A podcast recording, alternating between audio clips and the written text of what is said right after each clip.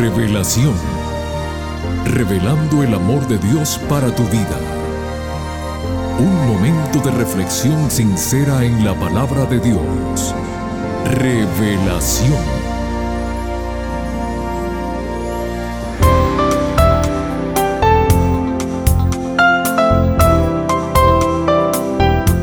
Hola mi querida familia del programa Revelación.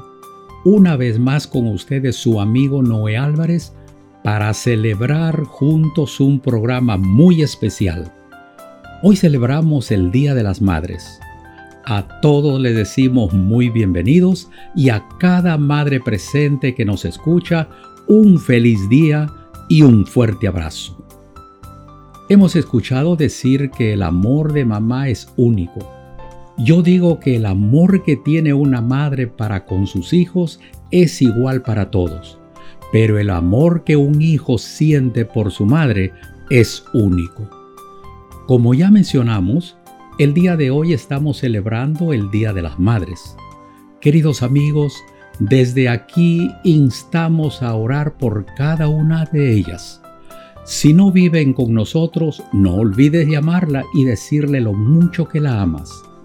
Para aquellos cuyas madres esperan el regreso de Jesús en una tumba fría, honrémoslas poniendo en práctica sus sabias enseñanzas. Una vez más para cada madre presente, feliz Día de las Madres. Y ahora llegó el tiempo de dejar los micrófonos al pastor Homero Salazar con el tema que lleva como título El uso creativo del conflicto. Pero antes, escuchemos la siguiente melodía musical.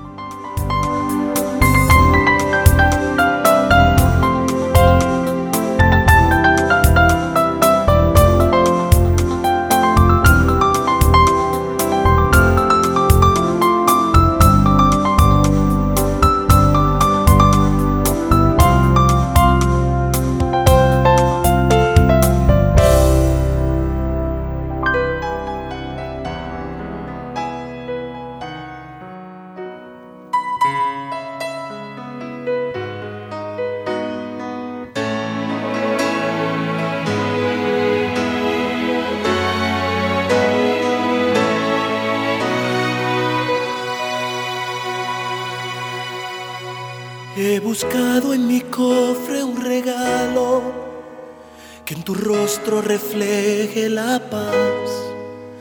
Más de un cuarto de siglo en tu vida merece algo que te haga soñar. La luna me era inalcanzable y el sol dice que lo tienes ya si quiero que brille más fuerte, tu sonrisa lo hará realidad. Tienes vida, belleza y talento, ilusiones, cariño y bondad. Alma fuerte que no teme al fuego, corazón que margina maldad. Solo puedo orar por ti, orar por ti. Que sea Dios quien te dé mi regalo, pues quisiera llenarte de tantos, tan solo puedo orar por ti, orar por ti. Que destierre de tu vida el llanto, que te dé lo que tanto deseo.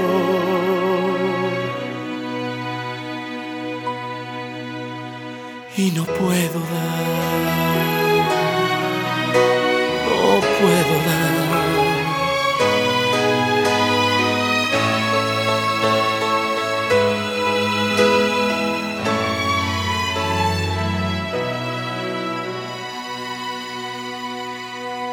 Esposa como sé que eres, que se arriesga sin medir por qué es, que no piensas si has de agradecerle a la hora de hacerte un bien. Me confieso tu amigo y lo sabes, Solamente quiero confirmar que si tu alma al llorar busca enjuague, en mis fuentes podrás abrevar. Y si acaso no puedo ayudarte con lo que esté causando pesar, me uniré en plegaria al Eterno y Él hará tus heridas sanar. Tan solo puedo orar por ti, orar por ti. Que sea Dios quien te dé mi regalo, pues quisiera llenarte de tantos, tan solo puedo orar por ti. Orar por ti que destierre tu vida el llanto, que te dé lo que tanto deseo.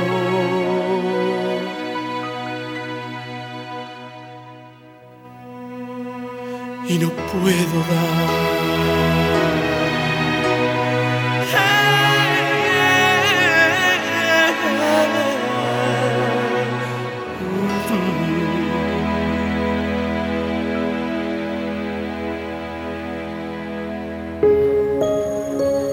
La Biblia revela el amor de Dios.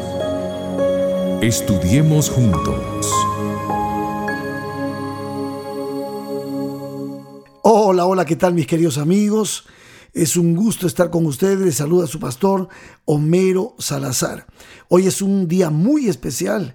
En este mes estamos celebrando a las mamás, pero de manera particular en este día, en muchas partes del mundo, se recuerda el Día de la Madre. Así que mi homenaje, mi saludo especial a cada una de las mamitas que están conectadas con nosotros, que siguen nuestro programa y que pues de alguna manera se sienten también apoyadas y beneficiadas con los temas espirituales que tocamos. Este mes estamos pensando en el hogar, la familia, de manera especial en el matrimonio y sin duda sé que cada tema que estamos tocando fortalece y ayuda de alguna manera al crecimiento espiritual y emocional de nuestras madres y nuestros padres.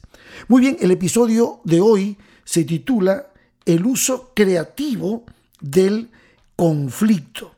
Y yo quisiera empezar nuestro tema dándoles dos versos de la palabra de Dios que me parecieron excelentes.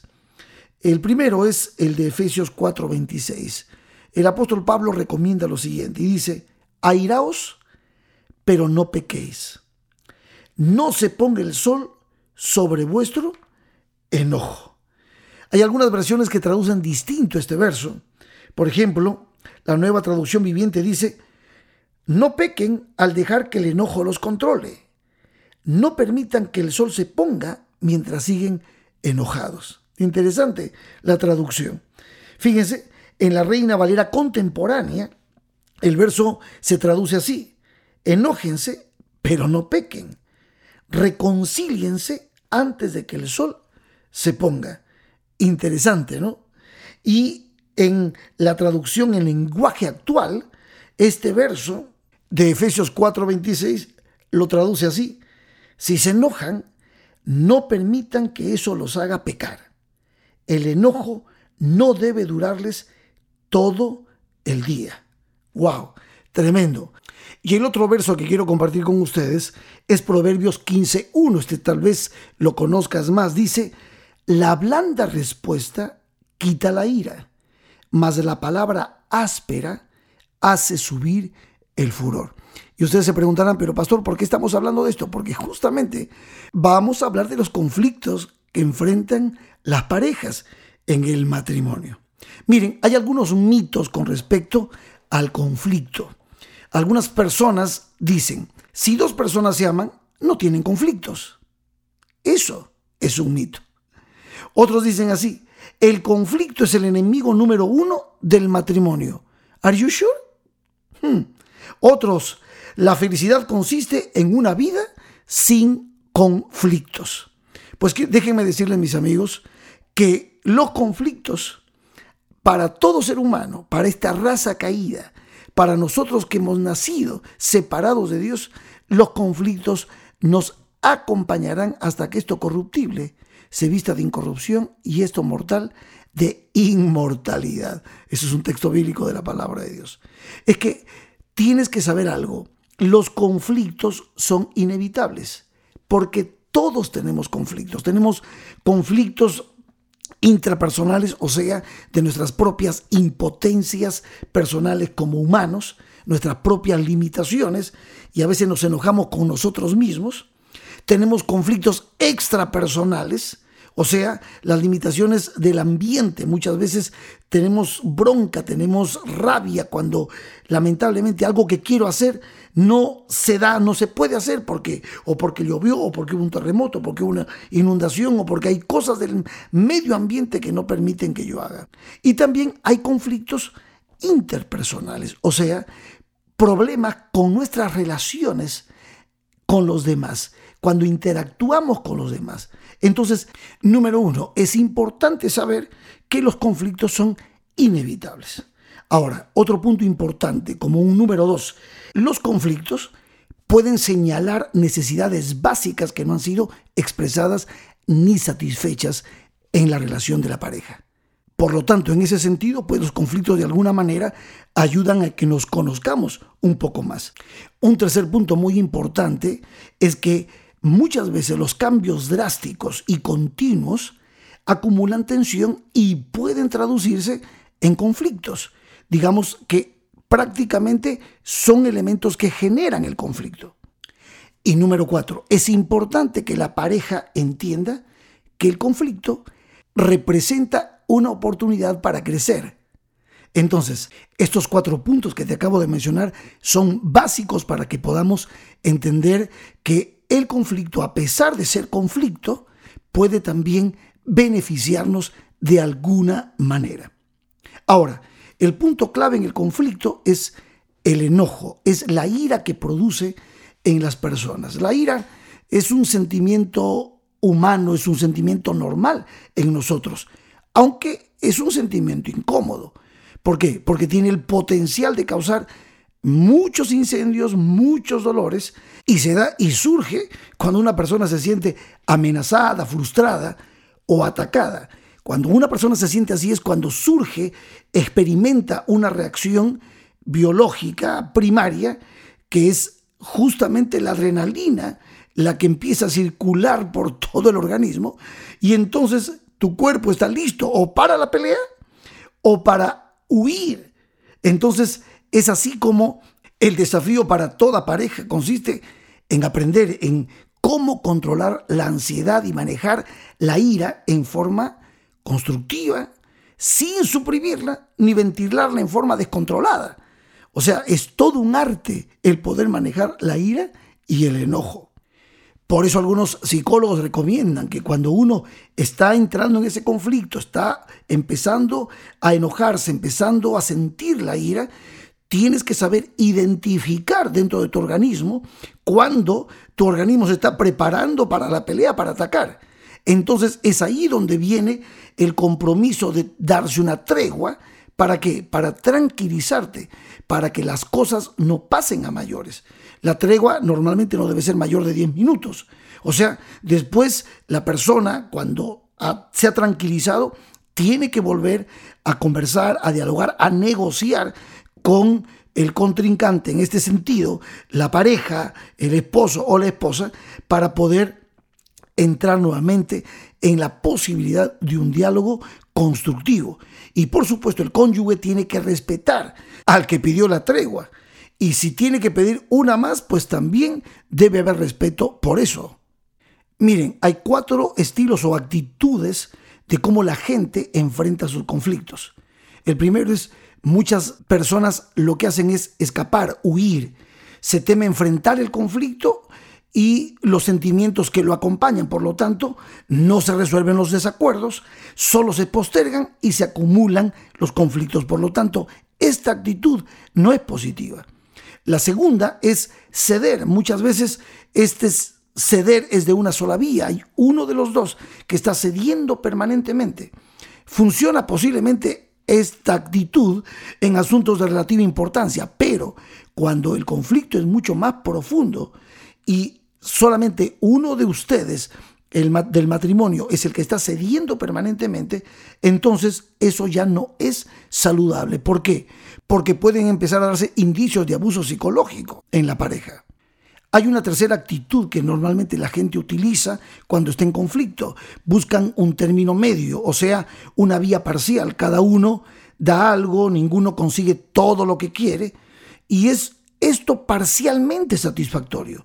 Pero, ¿saben? Normalmente la pareja se estanca en una lucha de poder para ver quién da más.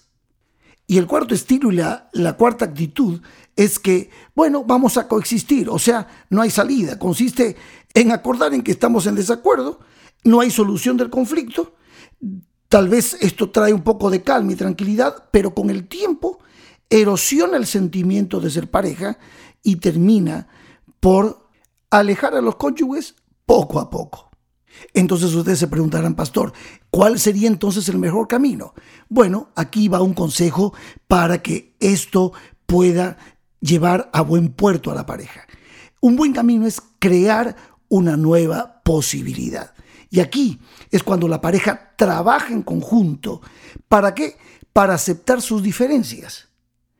Para encontrar una solución que llene las necesidades de ambos. Esto les ayuda a crear nuevas posibilidades que antes no habían pensado. Y un diálogo así, de calma, de amor, de respeto, produce en ambos cónyuges la sensación de que ambos están ganando y que la pareja está creciendo. Y es justamente aquí, en este punto, donde las parejas cristianas recurren a estos consejos bíblicos que hemos escuchado, tanto de Pablo, tanto de Proverbios, que no se ponga el sol sobre vuestro enojo, que podamos nosotros con la blanda respuesta aplacar la ira. Sin duda alguna, es un beneficio espiritual que ayuda a crecer a la pareja.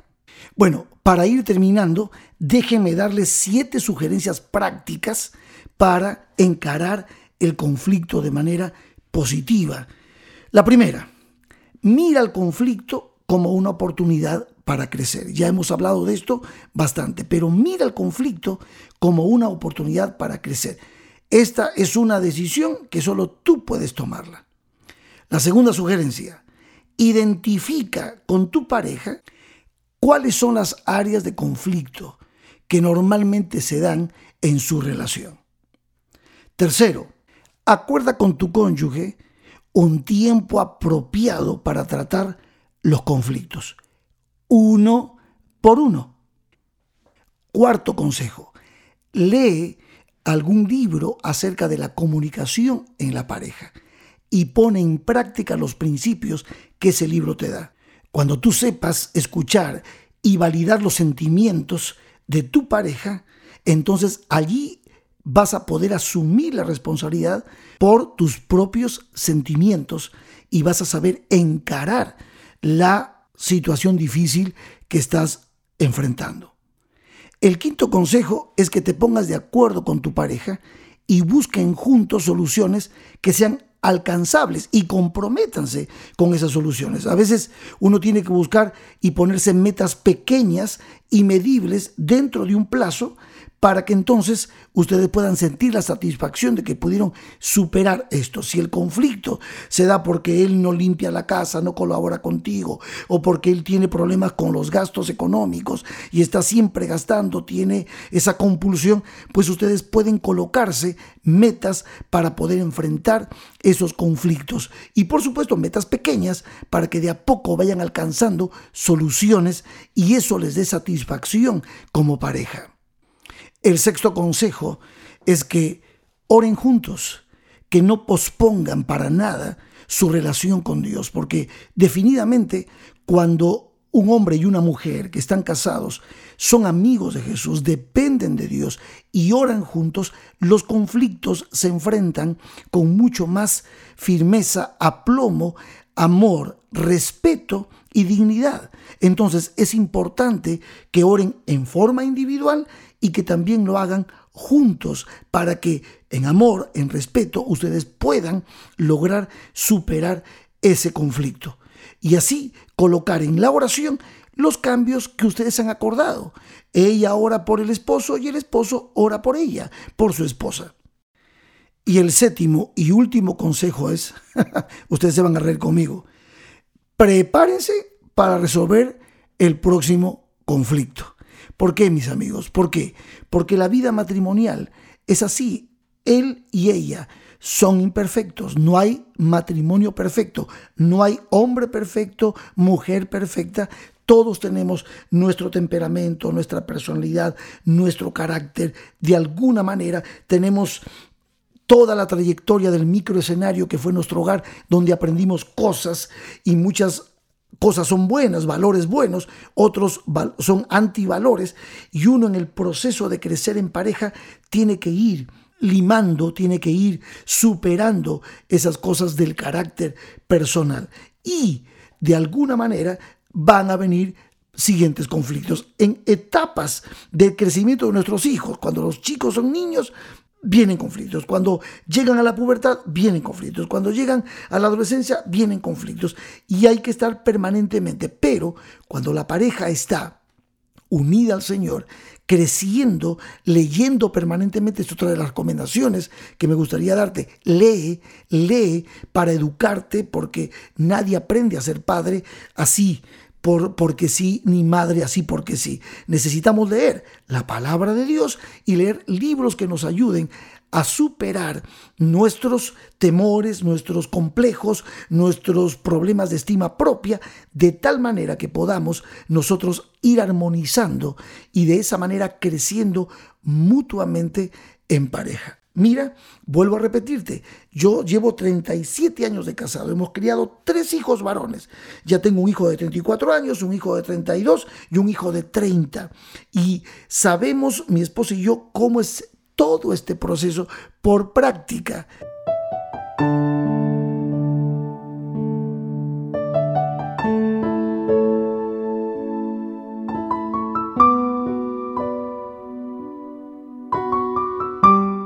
Lo tanto, te recomiendo que leas sobre todo la palabra de Dios y que tú camines con Cristo y puedas reflejar a Cristo en todo momento. No serás perfecto, pero realmente serás un cristiano auténtico y cualquier conflicto que venga, seas varón o seas mujer, vas a saber enfrentarlo porque esto no lo enfrentas solo. Cristo está contigo para ayudarte. Bueno, espero que este sencillo mensaje haya sido positivo para ti y nos veremos entonces en el próximo episodio. Que Dios te bendiga.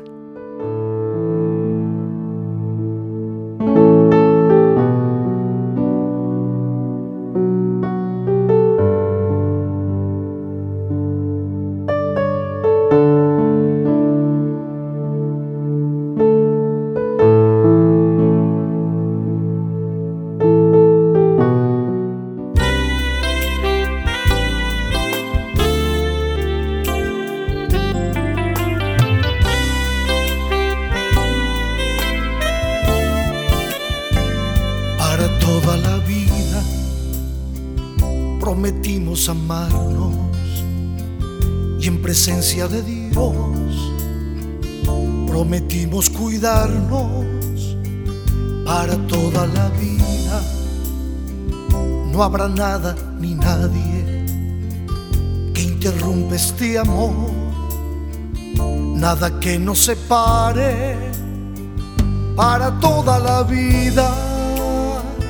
Prometimos tú y yo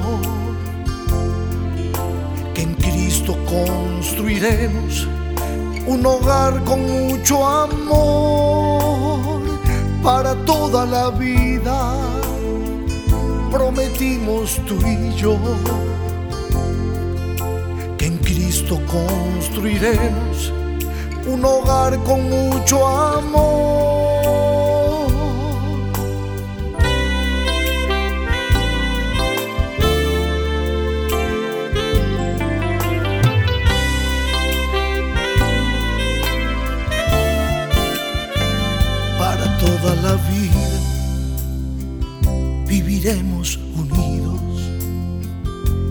Vengan tormentas, Confiaremos en Cristo para toda la vida, porque hay una esperanza cuando venga el Señor y nos lleve a su casa para toda la vida. Prometimos tú y yo Cristo construiremos un hogar con mucho amor para toda la vida. Prometimos tú y yo que en Cristo construiremos un hogar con mucho amor para toda la vida. Amor toda la vida. Amor para toda la vida. Amor para toda la vida.